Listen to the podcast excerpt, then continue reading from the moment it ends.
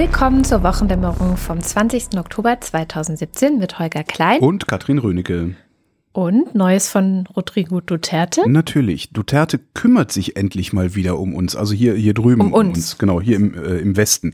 Er verbittet sich nämlich äh, eine Einmischung aus dem Westen, wenn es um die Lösung dessen geht, was er soziale Probleme nennt. Äh, gemeint ist damit also die Erschießungen, die er als Antidrogenkampf bezeichnet. Ähm, wörtlich hat er gesagt, tell us, if you are ready to deal with the problem, I'd be happy to order my soldiers and policemen just to relax. And if any Western countries are interested to do it the civilized way, then come. I'm inviting you to join the fray and I would be glad to appoint you the lead role in the problem. Frei übersetzt, wenn ihr euch des Problems annehmen wollt, würde ich meine Soldaten und Polizisten gerne zurückziehen. Und wenn irgendein westliches Land daran interessiert sein sollte, es auf zivilisierte Weise zu lösen, ist es herzlich eingeladen, hier die Führung zu übernehmen. Ähm. Ich wiederhole daran interessiert sein sollte, es auf zivilisierte Weise zu lösen. Das heißt, Rodrigo ist sich völlig darüber im Klaren, dass er da gerade barbarisch handelt, um das zu lösen, was er als Problem bezeichnet und was er damit nicht gelöst kriegt, wie wir ja in Davao gesehen haben, wo er Bürgermeister war und auch schon Leute erschossen hat wegen der Drogen, was nichts geändert hat. Also der weiß, er handelt unzivilisiert, verweigert sich dem Gedanken an eine Alternative, also nicht so alternativlos im Merkelschen Sinne, wo sie ja immer für gedisst wird, aber was ja auch nur heißt, alle anderen Alternativen haben kein sinnvolleres Ergebnis geliefert, also ist das jetzt das, was wir machen. Ähm, sondern der ignoriert einfach die zivilisierten Alternativen. Der weiß, dass es zivilisierte Alternativen gibt, aber die sind ihm egal. Geil, oder? Und er weiß, dass die EU sich einen Scheiß um die Philippinen kümmern würden. Ja, das ist ja eh. Sonst würde er sie ja nicht einladen. Ja, klar. Ist das eigentlich verlängerte Werkbank von uns auch? Produzieren wir da irgendwas? Klamotten, oder? Bestimmt, ja. Philippinen, ich glaube, das steht auf meinen Klamotten. Das war es auch schon. Also Rodrigo Duterte ist immer noch nicht tot. Dann kommen wir zu Donalds Woche. Mm, wir hatten letzte Woche kurz über diese, dieses neue Dekret gesprochen, was Donald Trump unterschrieben hat zum Thema Obamacare, wo ich gesagt habe, ich weiß noch nicht, was drin steht, weil es wirklich ein paar Minuten bevor ich das äh, erzählt habe, war es halt in den Nachrichten und die deutschen Nachrichten sind manchmal ein bisschen langsamer. Was drin stand, war, dass er für kleinere Unternehmen und für die Mitarbeiter von kleineren Unternehmen Obamacare einschränken wollte, in dem Sinne, dass sie auch woanders sich einfach versichern könnten. Zum Beispiel bei Versicherungen, die billiger sind, die also nicht durch den Staat gefördert sind. Also Obamacare ist ja so eine staatliche mhm. Versicherung. Also es sind schon Versicherungsunternehmen, aber die bekommen Geld vom Staat, damit sie die Bürger und Bürgerinnen, die angestellt sind, eben versichern. So. Sondern im Grunde gibt es das in Deutschland auch. Du kannst dich ja gegen alle möglichen Krempel versichern lassen. wenn du weniger Geld zahlen willst, dann schließt du aber immer ein paar Sachen aus. Dieses Prinzip kennen wir ja auch, ne? Also ja, wenn, wenn du, du privat versichert bist, wenn du gesetzlich versichert bist, nicht. Das stimmt. Aber grundsätzlich, also dieses Prinzip, du kannst weniger zahlen, aber dafür ist dann auch weniger abgedeckt. Also ja, ne, klar, das weniger ist halt Risiken ganz, ganz und so. normaler Vertrag. Genau, ja, das gibt's ja überall. Leistung, ja. Und darum geht's letztendlich auch. Also dass sozusagen den Unternehmen und den Mitarbeitern eingeräumt wird, sich gegen weniger zu versichern für weniger Geld. Ah, verstehe. Also nur halben Zahnersatz und dafür ist es dann nicht so teuer für die und für, für den Staat oder für wen? Für den Staat, genau. Okay. Also es geht letztendlich darum, dass er möchte, dass mehr Wettbewerb reinkommt. Das ist das, das eine, was er damit ähm, versucht zu erreichen. Also, dass die Versicherungsunternehmen auch untereinander wieder mehr streiten, wer hat den billigeren Preis. Und das andere ist, dass er natürlich eigentlich die kompletten staatlichen Zahlungen loswerden will. Das kann er aber jetzt nicht einfach so per Dekret. So. Die Kritiker sagen, dass in dem Moment, wo es Versicherungsangebote gibt als Alternativen zu Obamacare, die billiger sind, die dann halt nicht mehr alles abdecken, werden die Angebote, die alles abdecken, teurer. Ja, klar. Ist sehr logisch. Weil die ne? Solidargemeinschaft schrumpft. Genau. Also die Gesunden gehen zu den billigeren, die weniger Probleme haben, gehen zu den billigeren Versicherungen. Und die, die es brauchen, bleiben bei den anderen und dann wird das ganze System teurer und so weiter und so fort. Das ist also sozusagen, was in diesem Dekret drin stand.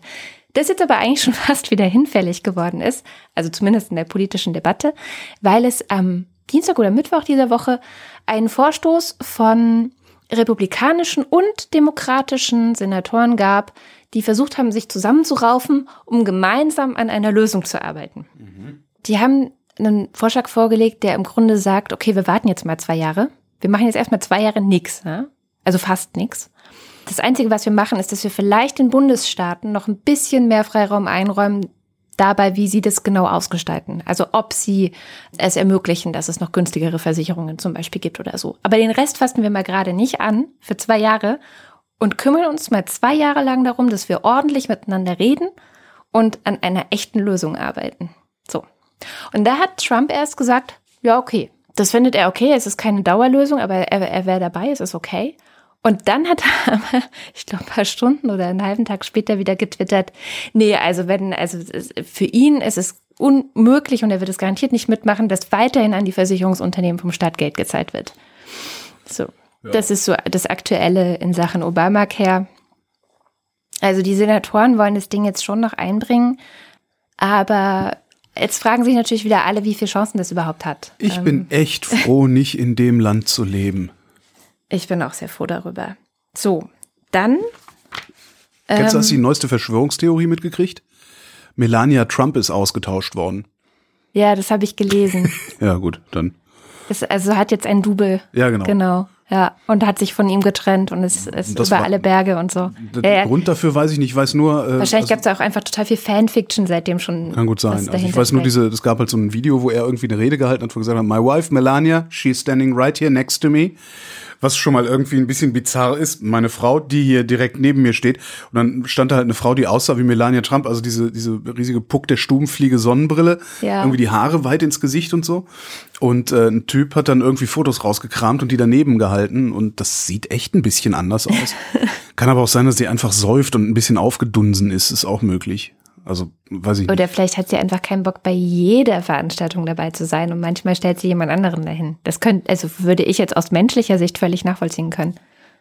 Ja, nee. Nee, das ist also, das ist aber jetzt wirklich part nicht. of the deal. Also ich meine, dann soll sie ihrem Ollen sagen, nee, du wirst nicht Präsident, ich habe keinen Bock, hier ständig vor die Kameras treten zu müssen. Also so ich nicht. Ich weiß, was du meinst, aber ich kann also. mir vorstellen, dass sie versucht, äh, naja, egal. Dann äh, gab es auf Twitter jemanden, der dieses Gerücht, dass Trump immer das twittern würde, was auf Fox and Friends, mhm. das ist so eine Sendung bei dem Sender Fox News, der Rupert Murdoch gehört und der sehr konservativ ist, um das mal möglichst neutral auszudrücken. Ähm, das ist eine rechte Fake News Schleuder. ja. Äh, Genau, es gab immer das Gerücht, dass Trump immer das twittern würde, was da läuft. Und es hat sich jetzt auf Twitter mal einer die Mühe gemacht zu gucken, was läuft auf Fox and Friends und was twittert Donald Trump. Und hat das so gegenübergestellt. Für zwei Morgen, da hat er das jetzt gemacht. Also ist, Fox and Friends läuft immer morgens. Und tatsächlich hat er immer das getwittert, was eine halbe Stunde vorher bei Fox and Friends lief. Das heißt, er sitzt morgens da, guckt äh, diese guckt eine so, Sendung. Das, man muss sich, ich ah. habe mir das so gedacht, man muss sich so vorstellen, als würde Angela ne? Merkel ja. das, das, was im RTL Frühstücksfernsehen läuft, immer twittern. Unmittelbar Politik werden lassen. Ja. ja eine halbe schlecht. Stunde später. Das war immer, das war ganz interessant. Das war immer eine halbe Stunde dazwischen. Wahrscheinlich hat er so lange gebraucht, um seinen Tweet zu tippen. Ich weiß es nicht. Obwohl er, er soll ja nicht so doll auf Donald rum, äh, der, rumhacken, aber es geht Eigentlich müsste der doch schnell tippen können, weil er so kleine Hände hat. Jetzt wollte ich eigentlich noch meine Ukulele holen, weil jetzt kommt Hawaii. Aha. Hawaii gehört zu den USA. Es ist weiß richtig. Donald Trump das? Das ist äh, inzwischen, nein, also das weiß er ganz sicher, weil der hawaiianische Richter Ah, ähm, da war ja was, genau. schon mal den Einreisestopp äh, für Muslime aus sechs verschiedenen muslimischen Ländern gestoppt hat. Und das hat er jetzt wieder gemacht. Donald Trump hatte das Ding nämlich überarbeitet. Ähm, er hat ein muslimisches Land, nämlich den Sudan, rausgeschmissen aus dieser Liste, hat dafür aber noch Nordkorea und Mitglieder der Venezuel venezuelanischen Regierung mit draufgesetzt böse Zungen sagen, dass er das gemacht hat, damit niemand mehr sagen kann, es sei ein Muslim-Ban, also etwas, was nur Muslime ausschließen soll. Und äh, das sollte jetzt gerade in Kraft treten. Und der hawaiianische Richter hat wieder ein paar Stunden vorher gesagt, nö, das geht so Sehr nicht. Ja. Solange das noch funktioniert, funktioniert es noch, habe ich immer die Hoffnung. Es ist auch nur noch Hoffnung. Das ist das Schreckliche daran. So geht es natürlich zum nächsthöheren Gerichtshof und dann wieder zum nächsthöheren. Und dann, ja.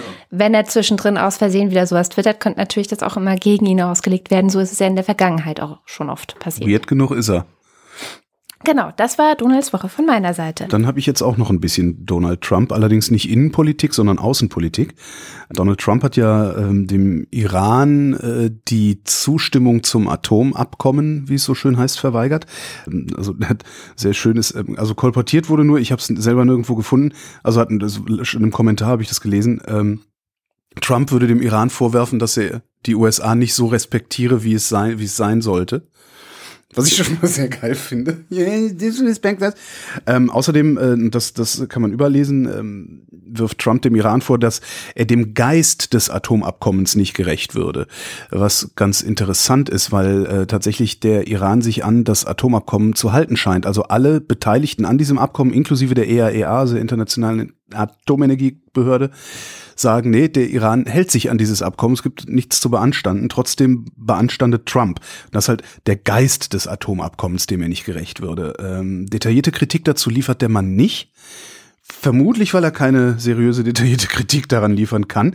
Aber warum er sein Maul gerade überhaupt so weit aufreißen kann, finde ich ja eigentlich nochmal interessant, weil Angela Merkel zum Beispiel könnte das gar nicht. Und das kommt daher, dass Obama damals, als dieses Ding eingestielt wurde, keine Mehrheit im US-Kongress hatte. Also hat der Kongress sich vorbehalten, alle 90 Tage vom Präsidenten bestätigt zu bekommen, dass der Iran sich ans Abkommen hält, Ansonsten automatischer Ausstieg aus dem Atomabkommen. Also der Kongress wollte die Hoheit über dieses Ding behalten, weil wenn sie einmal Ja gesagt hätten, wäre das Ding durch gewesen.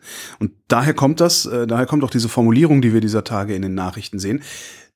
Donald Trump hätte dem Kongress das nicht bestätigt. Das wird immer so gesagt und ich habe mich die ganze Zeit gefragt, was heißt das eigentlich, wenn die mir das sagen? Genau das heißt das.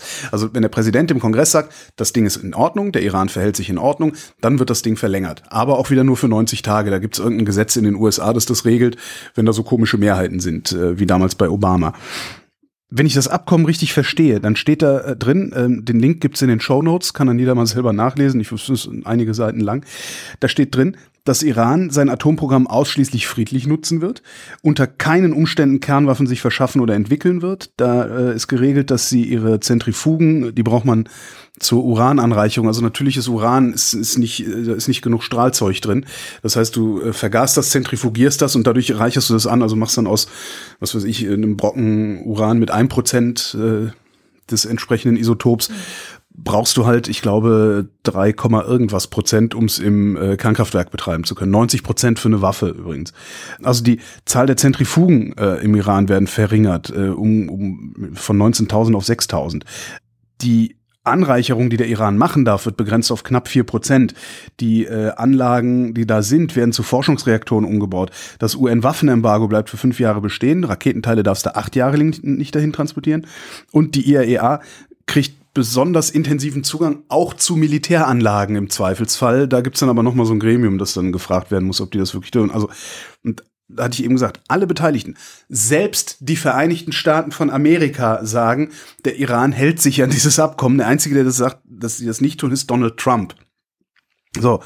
Und was Trump da macht, glaube ich jetzt, glaube ich, wahrscheinlich glauben das sehr, sehr viele Kommentatoren und ich habe es auch nur irgendwo aufgeschnappt.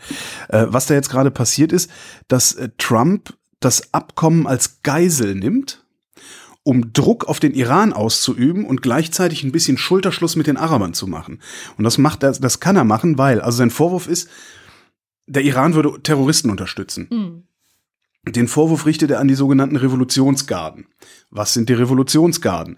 Die, die iranische Armee ist zweigeteilt. Die Revolutionsgarden sind so eine paramilitärische Einheit, die Ayatollah Khomeini damals gegründet hat.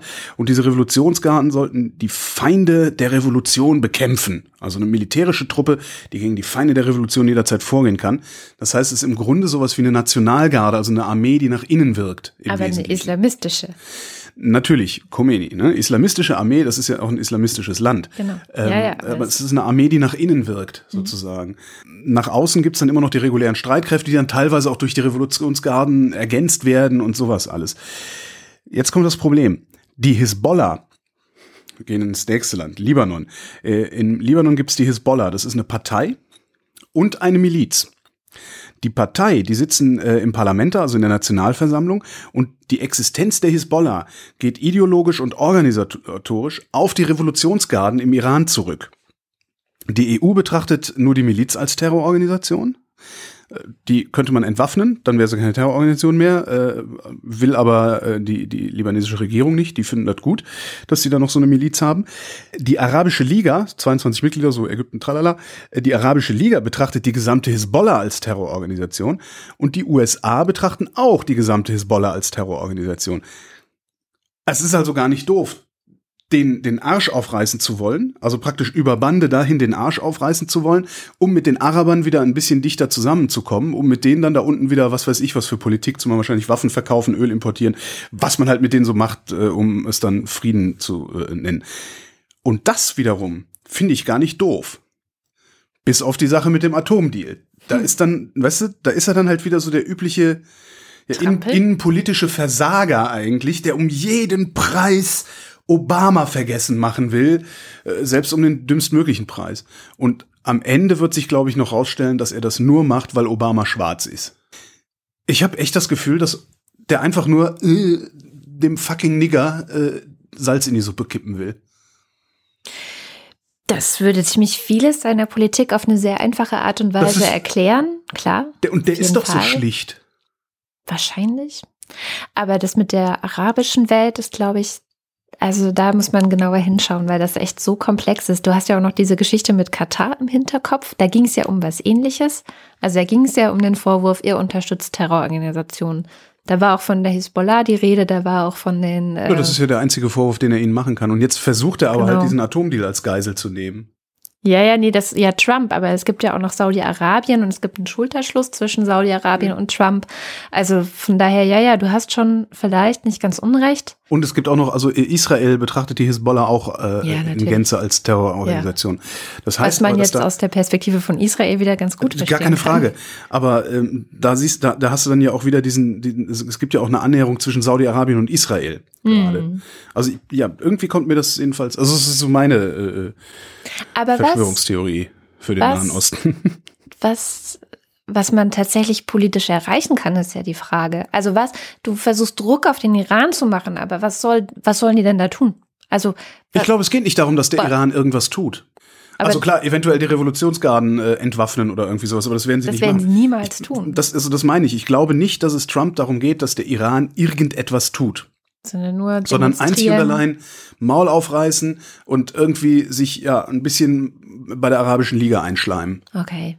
Also ich finde so internationale Beziehungen, dieses ähm, Verflechtungen und Interessen und dann wieder Interessen abstimmen, da von außen durchzublicken, ist sowieso meistens so gut wie unmöglich. Absolut. Also selbst die Experten haben schon immer zu tun und dann hat, haben die auch jeder für sich immer ihre eigenen Theorien, was da jetzt gerade vielleicht passieren könnte. Das, die haben natürlich, die haben zwar schon viel Zutritt, aber haben auch nicht Zutritt zu allem. Wir haben mal mit mehreren länger zusammengesessen mit einem der ARD-Terrorismus-Experten. Und der sagt halt auch, naja, ich habe halt Zutritt zu den Geheimdiensten.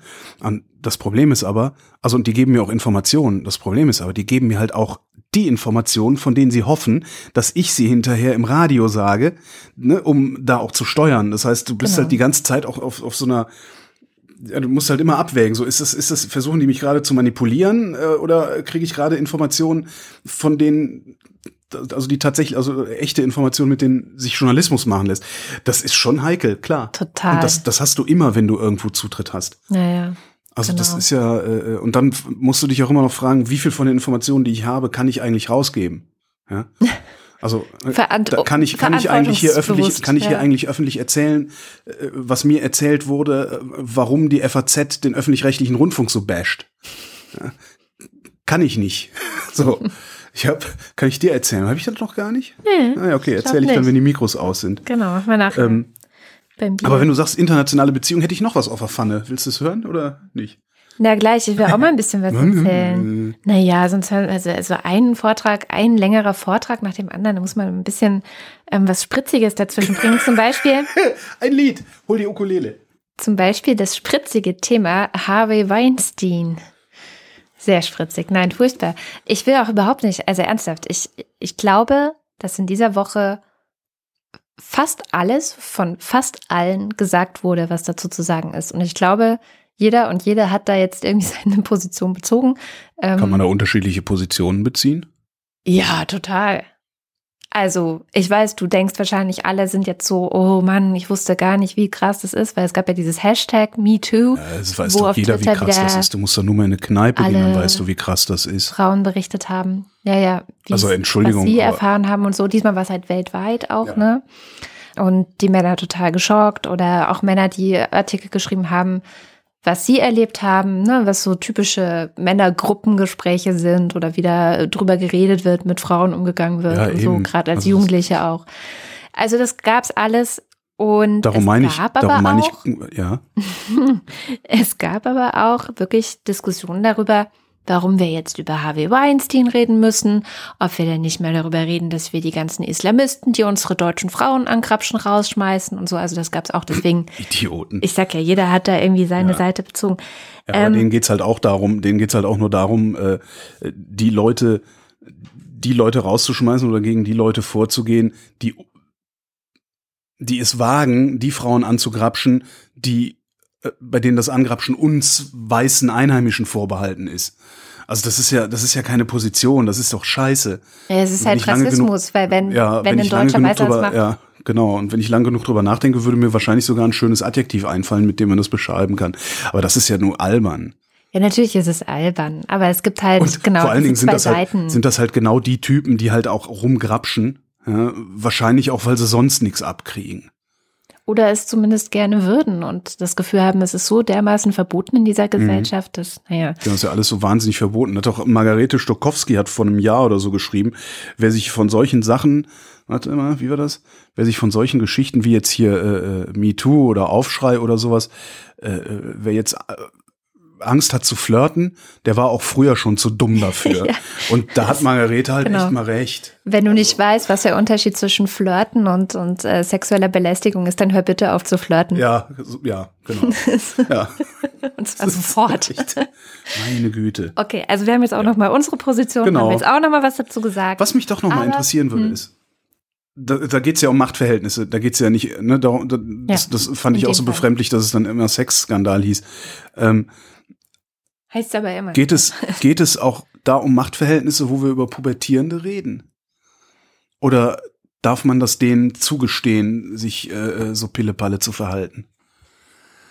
Ähm, auch bei Pubertierenden geht es letztendlich darum, Machtverhältnisse zu üben. Also wenn du davon ja. ausgehst, dass Männer später die Macht in der Gesellschaft haben, ähm, dann kannst du, glaube ich, schon die, The die These aufstellen, dass das, was in der Pubertät passiert, also wenn Männer sich so oder fast Männer, Jungs sich so hochschaukeln und auch abwertend über Frauen sprechen oder in den Gesprächen, ich weiß nicht, einer hatte das geschildert, dass es dann halt darum ging, und hat sie dir einen geblasen und ja, so, ne? Also ja. sich da so, dass das schon eine Vorbereitung auf Macht ist. Also dass diese Definition dessen, dass du innerhalb der Gruppe als geil und mächtig angesehen wirst, wenn du möglichst diese ganzen Sachen sozusagen abhakst auf deiner Liste, dass das später sich dann halt fortsetzt, ja klar. Und im Umgang mit Frauen letztendlich. Kann man dann Männern, die es nicht anders gelernt haben, also die es nicht anders kennen, das unmittelbar zum Vorwurf machen? Also ja, eigentlich schon. Ne? Also jeder, der sich für erwachsen hält, jeder, der sich für erwachsen hält, muss auch in der Lage sein, Verantwortung zu übernehmen, zuvorderst für sein eigenes Handeln.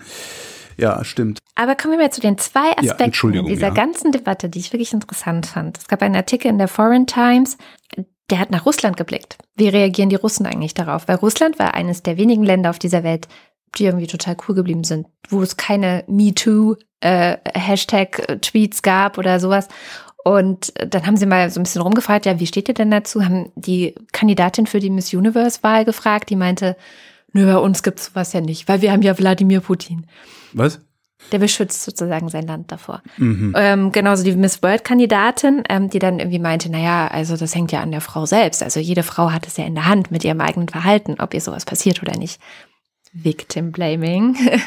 Und dann äh, gab es in dem äh, russischen äh, Boulevardfernsehen zum Beispiel wurde äh, darüber gesprochen, ja.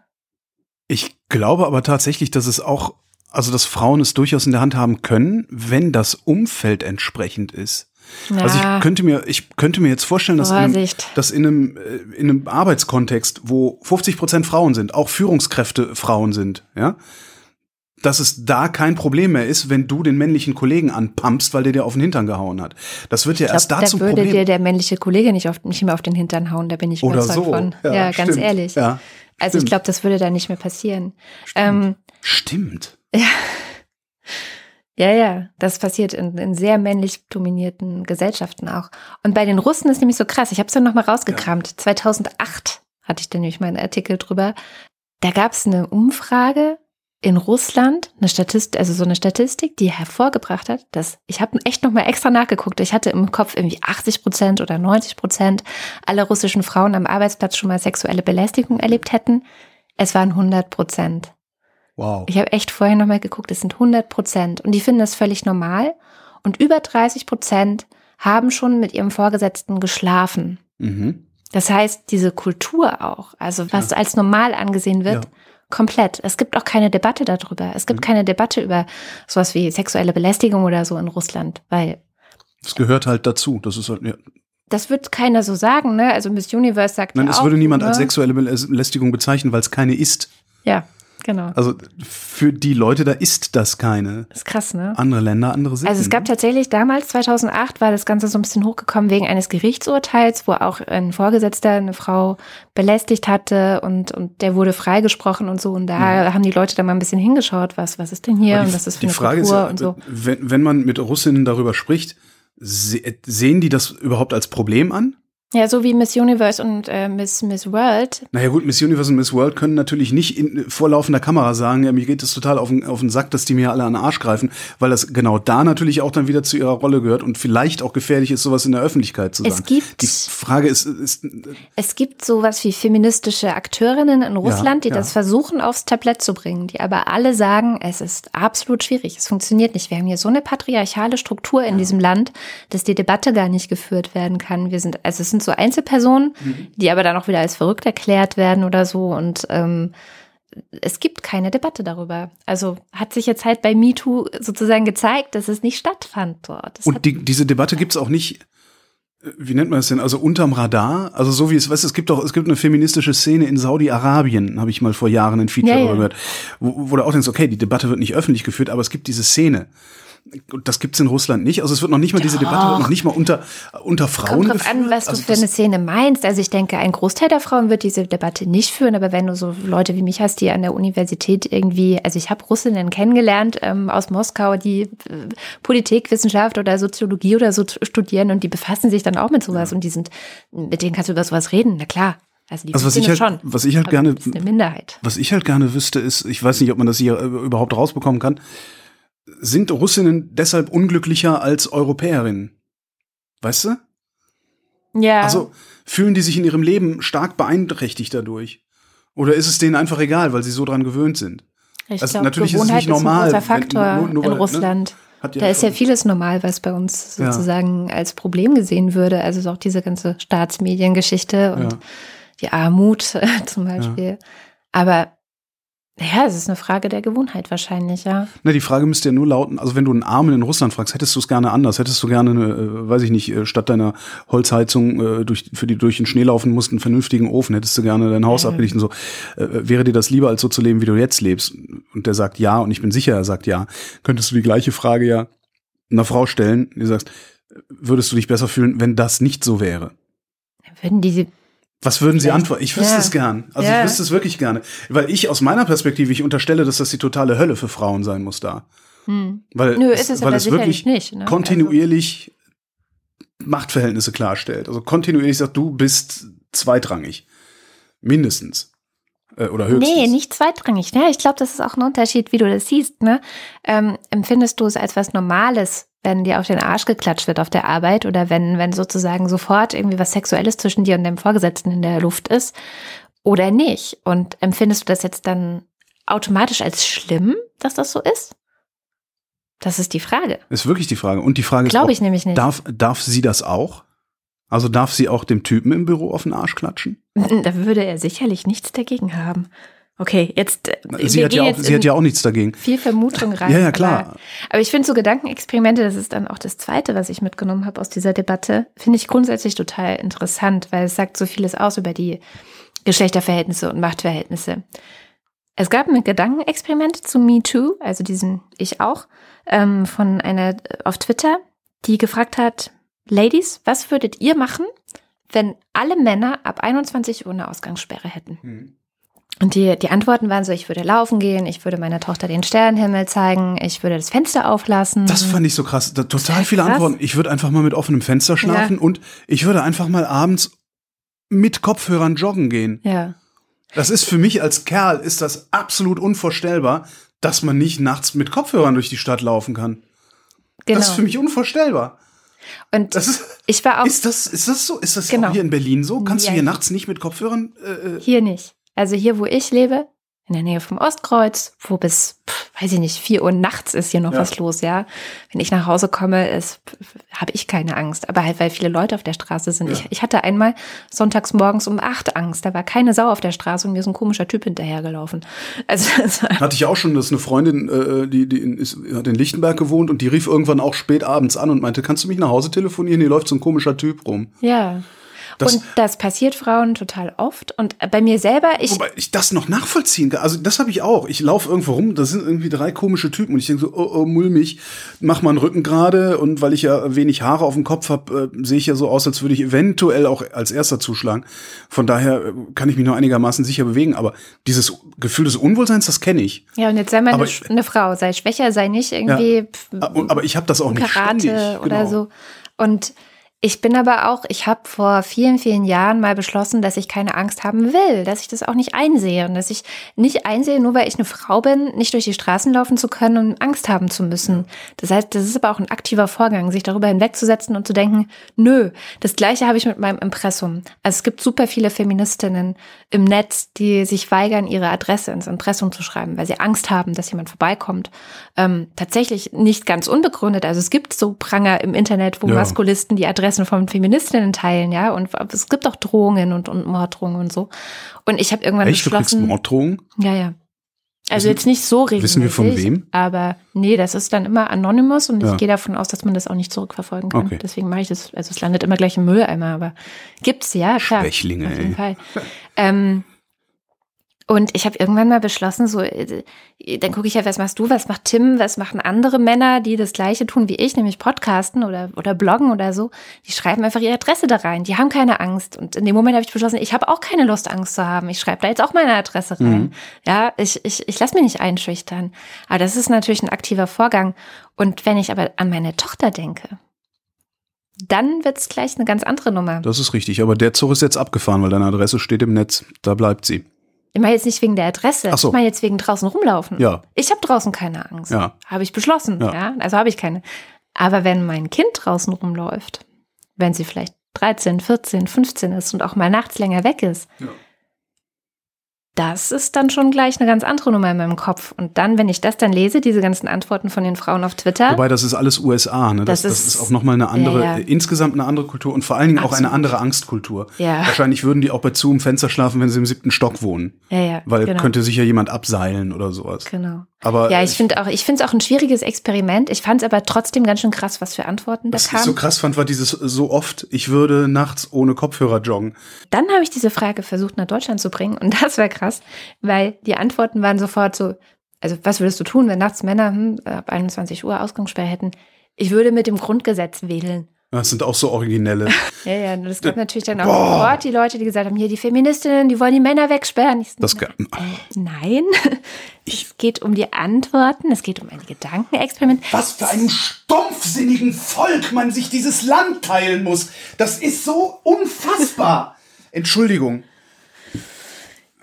Also hier hat es überhaupt nicht funktioniert. Also wirklich gar nicht. Ne? Also auch die Leute, die irgendwie sehr, also die, von denen ich weiß, die sind feministisch, haben dann geschrieben, ich würde mich im Kino sehr einsam fühlen. Oder äh, ich würde alleine an der Bar sitzen und mich fragen, wo mein Barkeeper ist. Also weißt du so, Ist aber es vielleicht, funktioniert halt überhaupt nicht hier. vielleicht auch ein Hinweis darauf, dass es bei uns besser ist für euch Mädels.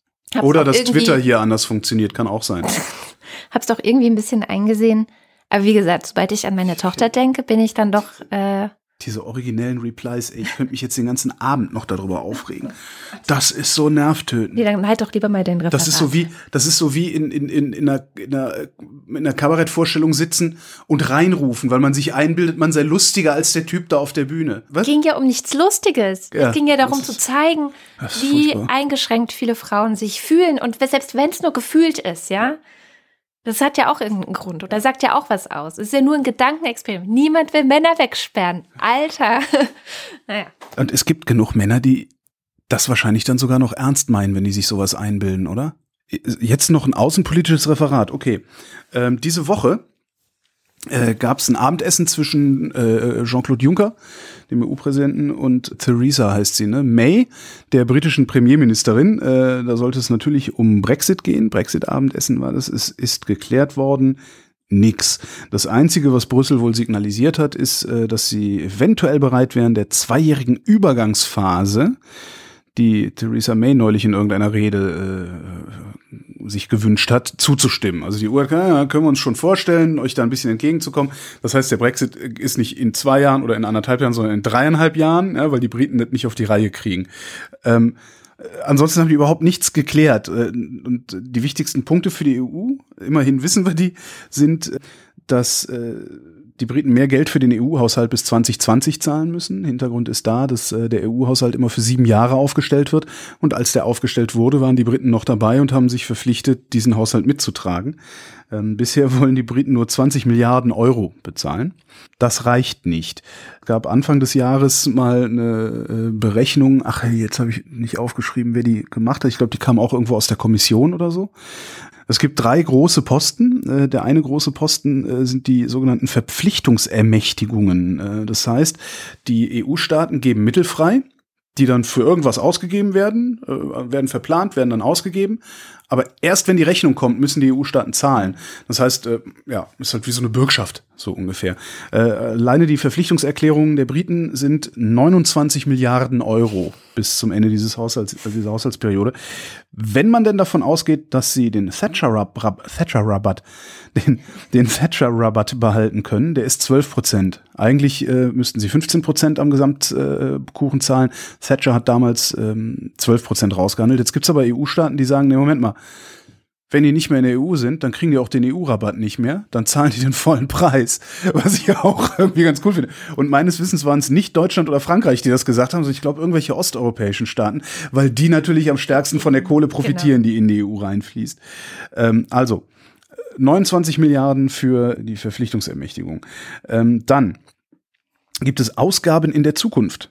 Ne? Äh, Strukturfonds ist sowas. Straßenbau, Arbeitslosenunterstützung und solche Sachen. Der britische Anteil an den Strukturfonds der EU sind 17 Milliarden Euro mit Rabatt. Ansonsten 22. Und dann gibt's noch das äh, gar nicht so gar nicht so äh, geringe Pensionsverpflichtungen. Das sind natürlich alles Beamte, die da arbeiten und die haben einen Anspruch auf Pension, auch wenn die da nur zehn Jahre gearbeitet haben oder sowas. Das heißt, alle britischen EU-Beamten werden irgendwann in der Zukunft mal eine EU-Pension erhalten. Acht Milliarden Euro mit Rabatt. Hm? Ohne Rabatt zehn. Und dann hast du halt eben noch so Kleinkram. Also es gibt halt so Sachen wie, ich weiß leider nicht mehr, welche EU-Behörde das war. Es gibt in, in London ist irgendeine EU-Behörde, die sitzt da in einem Haus, das ist gemietet. Wenn die 2019 da ausziehen, läuft der Mietvertrag aber noch irgendwie acht Jahre oder sechs Jahre länger oder irgendwie sowas. Und da kommen die auch nicht raus und das kostet mal eben 500 Millionen Euro, sich da rauszukaufen auf dem Ding. Ähm, ja, und nichts passiert. Und äh, was die EU halt gerne hätte, damit überhaupt irgendwas passiert ist, dass May, äh, also abgesehen davon zu sagen, okay, wir zahlen das vielleicht. Übrigens, diese Rechnung von Anfang dieses Jahres waren 60 Milliarden Euro insgesamt. Daraufhin haben Deutschland und Frankreich gesagt, äh, was würde denn, wie viel würde das denn sein, wenn wir an jeder Stelle Maximalforderungen machen würden? Und da kommst du dann auf knapp über 100 Milliarden Euro. Das sind diese 100 Milliarden, die gerade so rumgeistern. Außerdem hätte die EU gerne, dass Großbritannien äh, dann auch nach dem Brexit die gemeinsamen EU-Projekte weiterfinanziert, die mit Großbritannien zusammen beschlossen wurden. Das sind dann solche Geschichten, also also Wissenschaftsgeschichten, weil die natürlich immer äh, international laufen. Äh, dann hätte die EU gerne Vorschläge, wie die Kontrolle der Außengrenze Irland-Nordirland vonstatten gehen soll. Und die EU wüsste jetzt ganz gerne so langsam mal, äh, wie denn die Rechte der EU-Bürger in UK nach dem Austritt aus der EU sind. Ja. Und Darauf was gar mich, keine Antwort. Oder? Das, und das erschüttert mich. Mhm. Das kann doch nicht so schwer sein auf die Handvoll Fragen. Okay, das mit dem Geld. Kann ich verstehen. Ja, Ja, das Kein Land will gerne. Geld ausgeben. Mhm. Aber diese anderen Sachen, das, das muss doch, die, die haben doch jetzt. Ja, das wann, mit der Grenze ist echt schwierig. Aber, ja, aber das wann war dieses EU-Bürgern, Referendum? Ja, vor einem Jahr, vor einem guten Jahr. Die- Im Sommer 2016. Das heißt, ja, das heißt, die haben etwas über ein Jahr Zeit gehabt, sich über solche essentiellen Punkte Gedanken zu machen und wenigstens Vorschläge auf den Tisch zu legen. Wenigstens sagen, hier, darüber können wir diskutieren. Wir machen, äh, wir machen die Grenze zwischen Irland und Nordirland zu, machen aber extra viele Grenzübergänge. Oder irgendein Scheiß. Ich kann mir überhaupt nicht vorstellen, dass, dass die überhaupt gar keine Idee haben, was die machen wollen. also beim Brexit ist ja Das ist doch ein mein, zivilisiertes Land. Die müssen das doch irgendwie, das kann doch nicht sein. ich, ich, ich gucke mir das halt überhaupt nicht mehr an. Ich habe ich hab irgendwann beschlossen, weil es auch wirklich so komisch ist. Also du liest dir das durch und denkst, ja, irgendwie passiert hier ja gar nichts. Ja? Also passiert ja wirklich gar Die nichts. benehmen sich wie ein Kind, das sein Zimmer nicht Genau. aufräumt. Genau, das, die benehmen sich wie ein Kind, das am Wochenende eine Disco will, aber vorher Hausaufgaben machen muss. Und deswegen habe ich beschlossen, nicht. Deswegen habe ich beschlossen irgendwann, dass ich einfach das jetzt komplett ignoriere, das ganze Thema. Es betrifft mich halt auch nicht. Kann ich auch einfach sagen, ignoriere ich so. Ne? Ich kenne auch Leute, die betrifft das. Aber, ähm, und ich gucke mir das an nach zwei Jahren. Also wenn die zwei Jahre rum sind, dann gucke ich mal wieder hin. Was ist denn jetzt? Ja. Was haben wir denn geschafft die letzten Das zwei ist Jahre? eigentlich eine Wird super nicht, Strategie. Wird nicht so viel sein wahrscheinlich, aber wenn das so weitergeht, mal Das ist sehen. echt eine gute Strategie irgendwie. Ja. Ja. Ich habe noch die Buchmesse. Die Buchmesse. Schaffst du noch? Ach, ja. Ist schwierig. Also, ja, ist schwierig. ist ein schwieriges Thema. Also Tumulte auf der Buchmesse. Ähm, von sieben Milliarden Ausstellern gab es drei rechtsextremistische Verlage, die da ausgestellt haben. Die haben irgendwelche Veranstaltungen gemacht. Da sind dann die üblichen linken Demonstranten hin, haben rumkrakeelt. Daraufhin haben die rechten Gegendemonstranten rumkrakeelt. Dann haben sie sich irgendwie in die Haare gekriegt. Es gab ein bisschen hier, ein bisschen da aufs Maul. Und hinterher hat die Buchmesse, äh, beziehungsweise ist das, der Börsenverein des deutschen Buchhandels, sich nicht entblödet. Der hat sich auch vorher schon nicht entblödet. Äh, daraus ähm, so eine komische Geschichte von wegen, ja, hier, das ist für Pluralismus und Meinungsfreiheit zu drehen. Was eigentlich das Peinlichste an dieser ganzen Geschichte ist. Also der Börsenverein des deutschen Buchhandels ist der eigentliche Verlierer dieser ganzen Geschichte. Ja, aber zu, zu unverdient. Ach, auch noch unverdient. Na, Ja. die haben sich aber doch vorher hingestellt und gesagt, naja, ne, wir, wir nehmen halt diese rechtsextremen Verlage, aber dann stellen wir auch die Amadeo Antonio Stiftung gegenüber, Gegenüber. hin, um da so einen Dialog und dann so einen Gegen, so einen Kontrapunkt zu setzen. Das ist doch dummes Zeug. Entschuldige, so kommt man diesen Leuten nicht bei. Was hättest du denn gemacht? Was hätte ich denn gemacht? Ich hätte die ausgeladen. Genau, das können sie nämlich nicht tun. Doch, das können sie tun, weil die stilisieren sich so oder so als Opfer. Die haben, Können die nicht ausladen. warum können die die Die nicht können sich ausladen? einklagen. Wieso können die sich denn einklagen? Ähm, Das ist doch- die das haben doch hat da mir der. Daniel Macic erklärt. Die Buchmesse hat eine so marktbeherrschende Stellung auf dem Markt von Bücherschauen, sagen wir mal, äh, nicht nur in Deutschland, sondern weltweit, dass an die bei Klagen einfach derselbe Maßstab angelegt würde wie an äh, staatliche Institutionen. Und das heißt, dass ein Verlag wie Antaios sich da problemlos reinklagen könnte. Insofern äh, kann ich die Buchmesse tatsächlich verstehen, äh, dass sie sagt, wir müssen diese, diesen Verlag äh, hier akzeptieren. Warum sagt die Buchmesse mir das nicht vorher? Warum sagen die nicht, wir, wir können die gar nicht ausladen? Was wollt ihr eigentlich? Also das habe ich nirgendwo gelesen. Vielleicht haben sie es irgendwo gesagt und es ist nicht gehört worden. Dann hätte ich sie irgendwo in eine hintere Ecke verbannt und da dann irgendwie so Death Metal Comics drumrum gebaut oder sowas. Aber bestimmt nicht. Hätte ich so getan, als äh, dieses diese Salonfähigmacherei von diesen Leuten, Mhm. das ist halt das Problem. Ähm, Es gibt ein sehr interessantes Buch, das ist äh, letztes Wochenende rausgekommen, das heißt mit Rechten reden. Ähm, da ist ganz schön erklärt, warum das auch nicht funktionieren kann, was die Buchmesse da versucht hat. Das jetzt zu erläutern würde äh, den Rahmen sprengen, da müsste ich mich dann außerdem dann tatsächlich nochmal drauf vorbereiten. Was mich ja interessieren würde, ist, was ist da eigentlich passiert auf der Buchmesse? Weil das ist so, hm, alles, was ich weiß, ist Tumulte. Aber was für Tumulte? Also hast, hast du da irgendwie ein bisschen genauere Informationen? Weil Ich irgendwie hab- habe ich das, ich habe das Gefühl, nur Twitter-Accounts gelesen zu haben und Artikel von Leuten, die nicht da waren, sondern die Twitter-Accounts ausgewertet haben von Leuten, die nicht da waren. Ich habe mit Liane Bettnarz darüber gesprochen. Das ist eine Publizistin, Juristin, Buchautorin, die ähm, war auf der Buchmesse. Die hat da, glaube ich, ein Buch vorgestellt. Die hat zwei Bücher geschrieben zum Thema AfD und neue Rechte bei Hansa. Und die hat wirklich den ganzen Tag, also Samstag, als das passiert ist, dort verbracht. Und die hat das Folgende erzählt. Ich war am Buchmessen Samstag in der Halle 4.2 und ähm, habe mir alle drei Veranstaltungen, ähm, die der Antaios Verlag dort organisiert hatte, ähm, angesehen. Also vom Anfang bis zum Ende. Die erste Veranstaltung ähm, war eine Buchvorstellung ähm, des Buches mit linken Leben. Das hat ähm, Martin Lichtmers, ähm, ein neurechter Autor aus, aus dem Kubitschek-Zirkel, zusammen mit Caroline Sommerfeld geschrieben.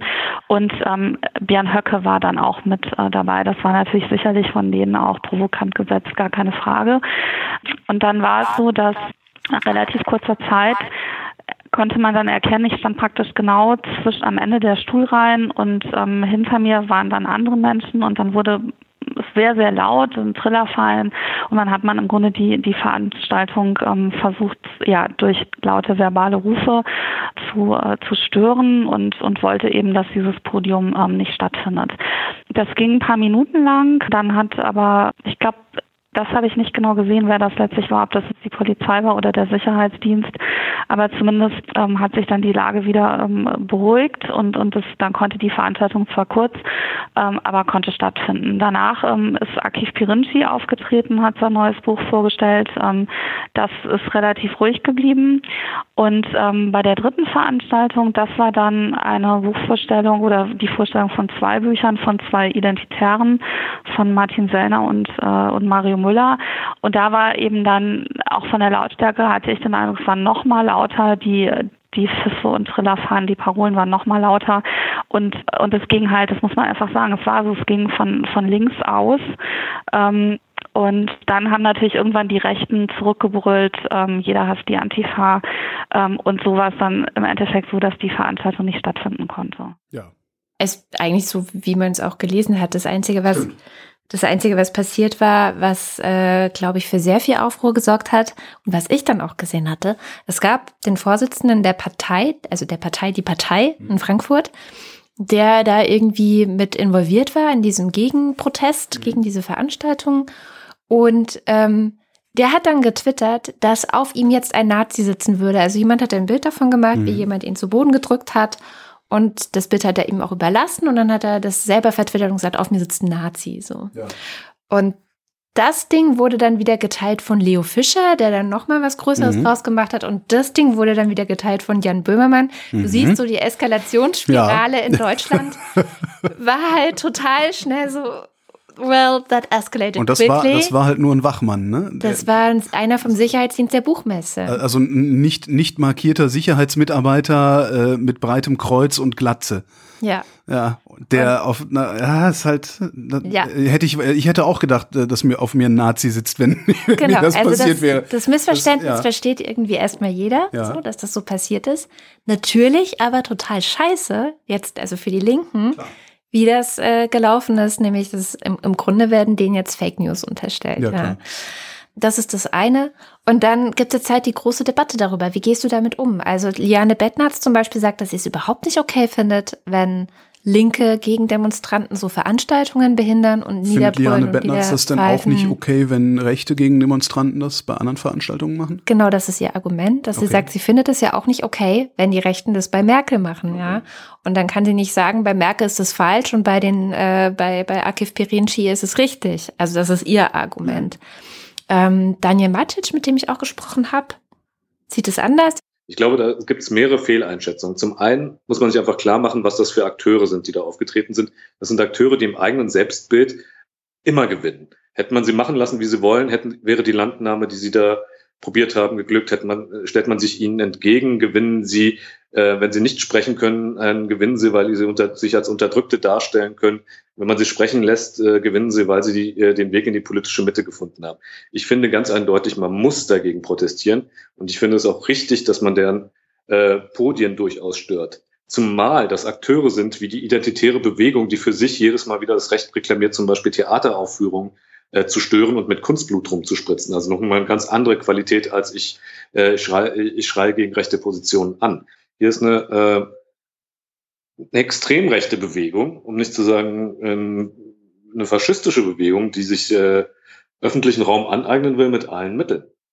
Aber was natürlich die Demonstranten da gemacht haben, ist, sie haben diese Bühne, dieser Bühne ein Maß an Aufmerksamkeit beschert, äh, was eigentlich gar nicht notwendig gewesen wäre.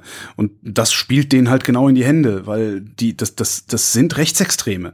Ja, die verachten den liberalen Staat, die verachten die Demokratie. Götz Kubitschek wünscht sich einen Führerstaat, ja, kann man nachlesen. Ähm, diese, diese Leute den musst du entgegentreten, natürlich, aber, aber im Grunde sind das vollkommen abseitige, abwegige Ansichten, die die vertreten. Das heißt, du lässt sie da in ihrer Ecke, dann kann irgendwie Katzenautor Pirinci da sein nächstes, was weiß ich was, schwulenfeindliches oder was, was sonst was Buch meinetwegen präsentieren. Dann geht man da halt nicht hin. Dann sitzen da meinetwegen 100 Pappnasen, die, die sowieso schon längst äh, irgendwo rechts außen versackt sind, die da sich ihren Kram bestätigen lassen und gut ist. Aber in dem Moment, wo du entweder so ein Zinnober machst, gibst du diesem ganzen Schwachsinn eine Aufmerksamkeit, die dieser Schwachsinn nicht verdient hat. Das äh, einfach ignorieren. Du kannst die wunderbar ignorieren und dadurch werden die auch nicht größer. Und wenn einer von denen kommt und mit dir reden will, dann kannst du ja mit dem reden. Und das ist auch, was dieses Buch sagt. Das Buch sagt, mit Rechten, wenn, der, wenn die Rechten aufhören, sich zu benehmen wie Rechte, dann kann man mit denen reden. Und zwar über alles, worüber die reden wollen. Und wie Rechte sich benehmen, das wird in diesem Buch dargestellt, nämlich, dass sie eigentlich immer nur hingehen, provozieren, bis du überschnappst und sich dann als Opfer hinstellen. Mhm. Aber an einem, an einem Diskurs überhaupt nicht interessiert sind. Und was du halt machen musst, ist diese Leute inhaltlich stellen. Immer inhaltlich stellen. Was du auch schon vor einigen Sendungen, vor vielen Sendungen gesagt hast, ich habe keine Lust mehr, du hast irgendwie so sinngemäß gesagt, ich habe keine Lust mehr, mich auf eine Position zu stellen, von dieser Position aus äh, einfach nur ja, die Position zu verteidigen, sondern ich versuche mir jetzt anzugucken, was reden die da überhaupt. Und das musst du mit Rechten auch machen und das musst du halt auch mit diesem Kubitschek machen. Und was das für eine intellektuelle Nullnummer ist, das kann sich jeder mal angucken, wenn er den Briefwechsel zwischen Armin Nassei und Götz Kubitschek nachliest. Dieser Typ gilt als Vordenker dieser Szene. Alter, ja, dessen Kinder siezen ihn. Hallo?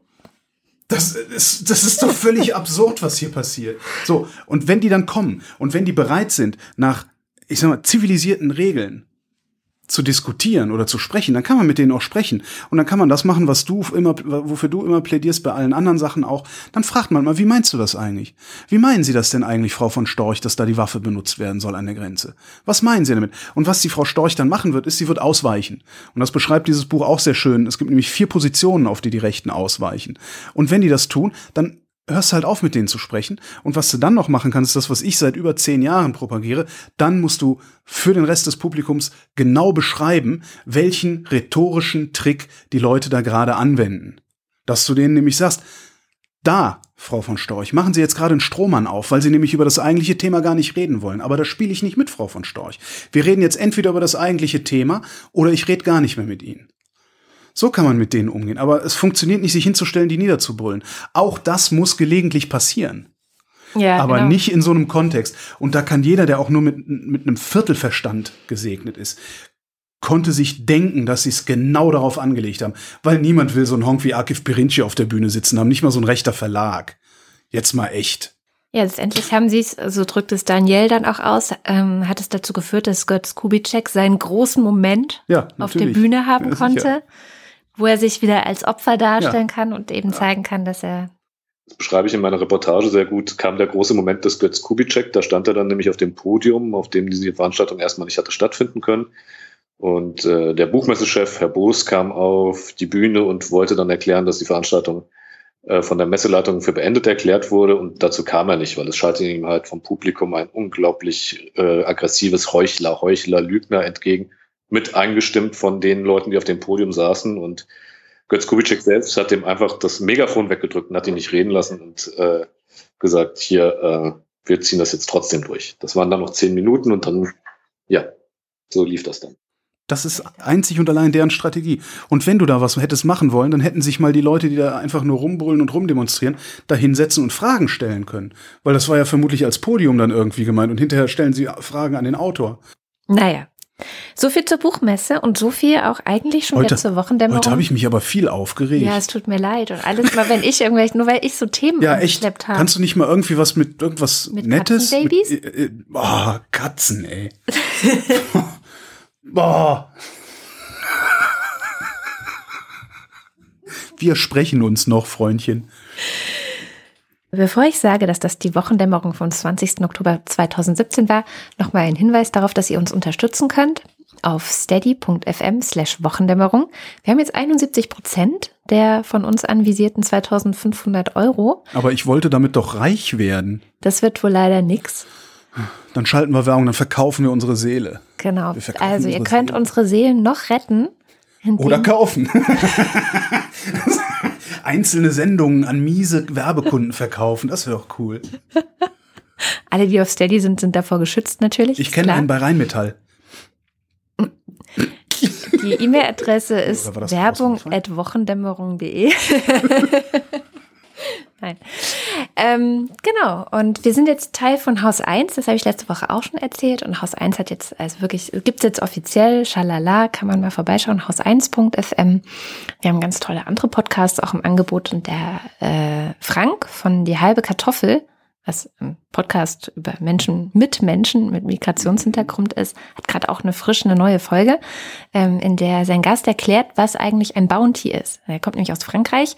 In Frankreich gibt es den Begriff des Bounty außen schwarz, Der innen weiß. Schoko ist der Schokoriegel mit dem größten Zuckeranteil aus kann- diesem ganzen Kosmos. Kann ja sein, aber Zumindest ich das glaube, den 80ern darum so. geht's nicht, sondern es geht eben um darum, dass man außen braun oder schwarz und innen weiß ist. Mhm. Also sozusagen Leute, die schwarz sind, aber ja, ähm, Ich so mal an. assimiliert. schon. genau, also hört euch das mal an und wir hören uns nächste Woche wieder. Die Wochendämmerung ist eine Haus 1 Produktion. Schneidest du eh raus, ne? Tschüss. Tschüss.